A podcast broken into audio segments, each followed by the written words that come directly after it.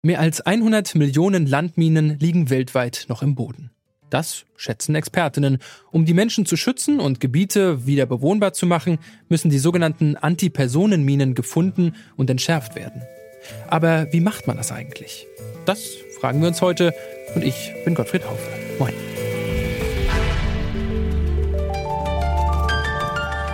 Zurück zum Thema.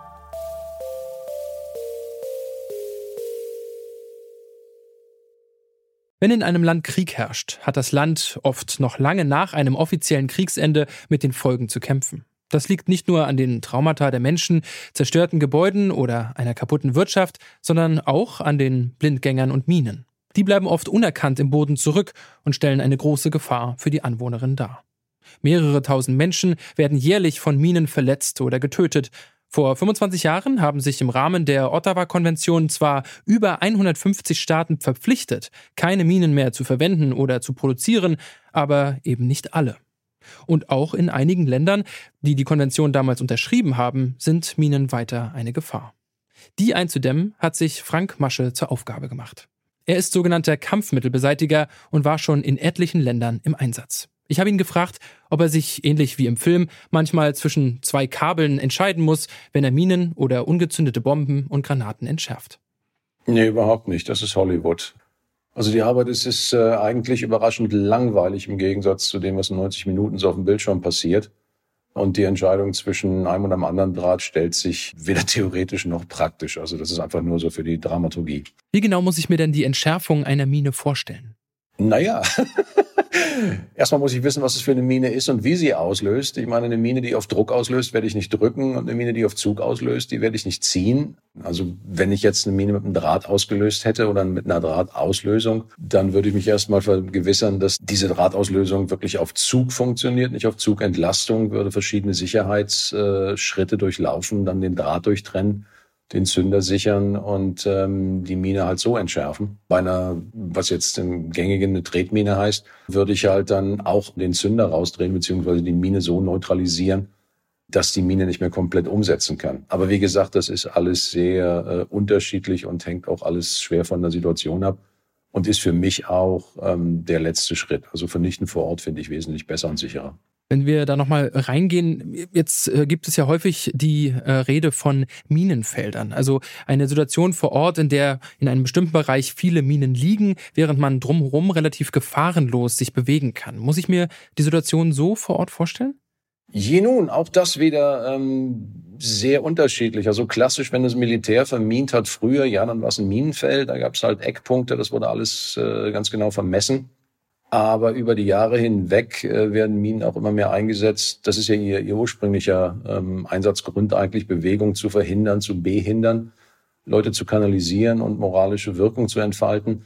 Das heißt, Minen können überall liegen. Ähm, wir reden deswegen eigentlich heutzutage mehr von verminten Gebieten oder minenverdächtigen Gebieten. Stellt sich natürlich noch die persönliche Frage, Ihr Job bringt Sie ja auch immer wieder in Lebensgefahr. Wie gehen Sie damit um? Ja, das ist ähm, in der Tat ein, ein, äh, eine wichtige Frage. Ich habe erst vor wenigen Wochen Kollegen von mir beerdigt in der Ukraine.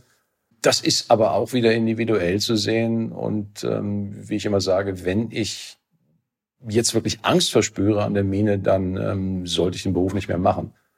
Also ich habe sicherlich Respekt vor dem Teil, ähm, auch sehr viel und großen.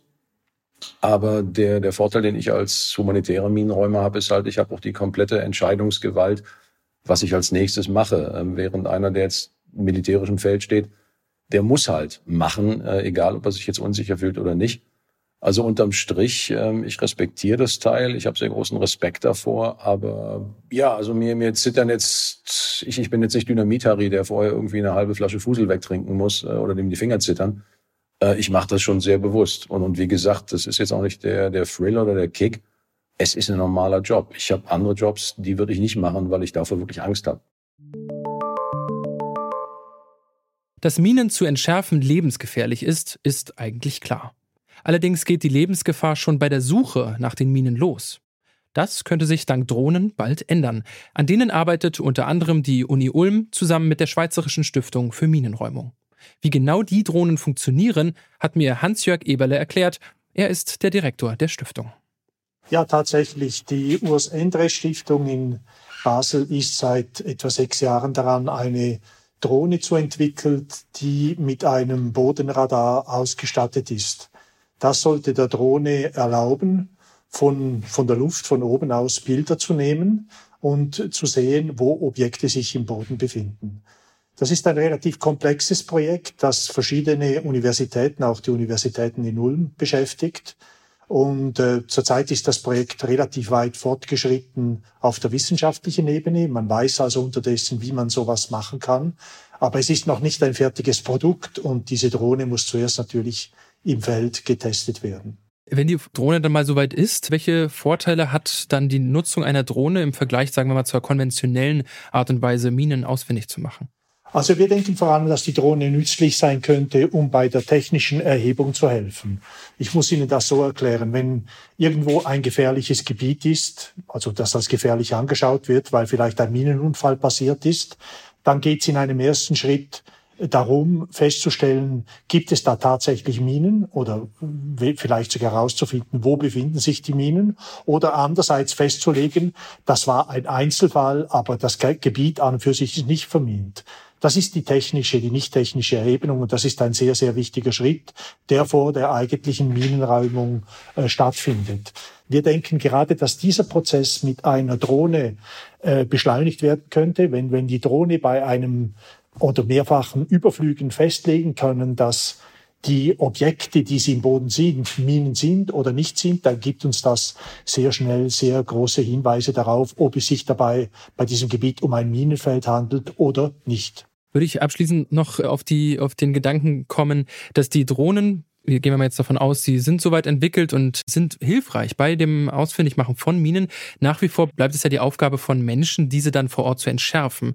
Halten Sie es denn für möglich, sagen wir mal etwas weiter in die Zukunft geschaut, dass auch diese Aufgabe irgendwann mal von Drohnen erledigt werden könnten? Das weiß ich noch nicht. Das ist, da müsste man sehr weit in die Zukunft schauen, weil zurzeit ist die einzige Möglichkeit, um Minen zu entschärfen, sicher zu entschärfen, sind geschulte Minenräumer mit einem Metalldetektor. Und äh, ich denke nicht, dass kurzfristig Drohnen an dem was ändert. Ich denke, wenn Drohnen oder diese Art von Drohne, wie sie von der Urs Endres Stiftung und der Universität in Ulm entwickelt werden, wenn die mal sich in der Praxis bewiesen haben, dass die tatsächlich die Objekte im Boden, Boden gut sehen und das Vertrauen in diese Tool wächst, dann könnte das auch die eigentliche Minenräumung beschleunigen. Aber bis zu diesem Moment ist es noch ein langer Weg. Wie sich Minen entschärfen lassen, ist in erster Linie von dem Typ der Mine abhängig. Gefährlich ist es aber in jedem Fall. Der schwierigste Part sei dennoch, die Minen erst einmal zu finden, sagt Frank Masche.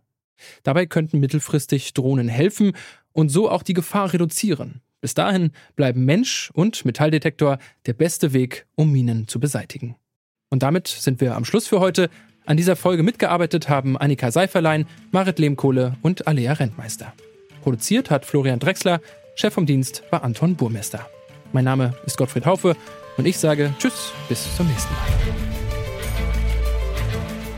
Zurück zum Thema vom Podcast Radio Detektor FM.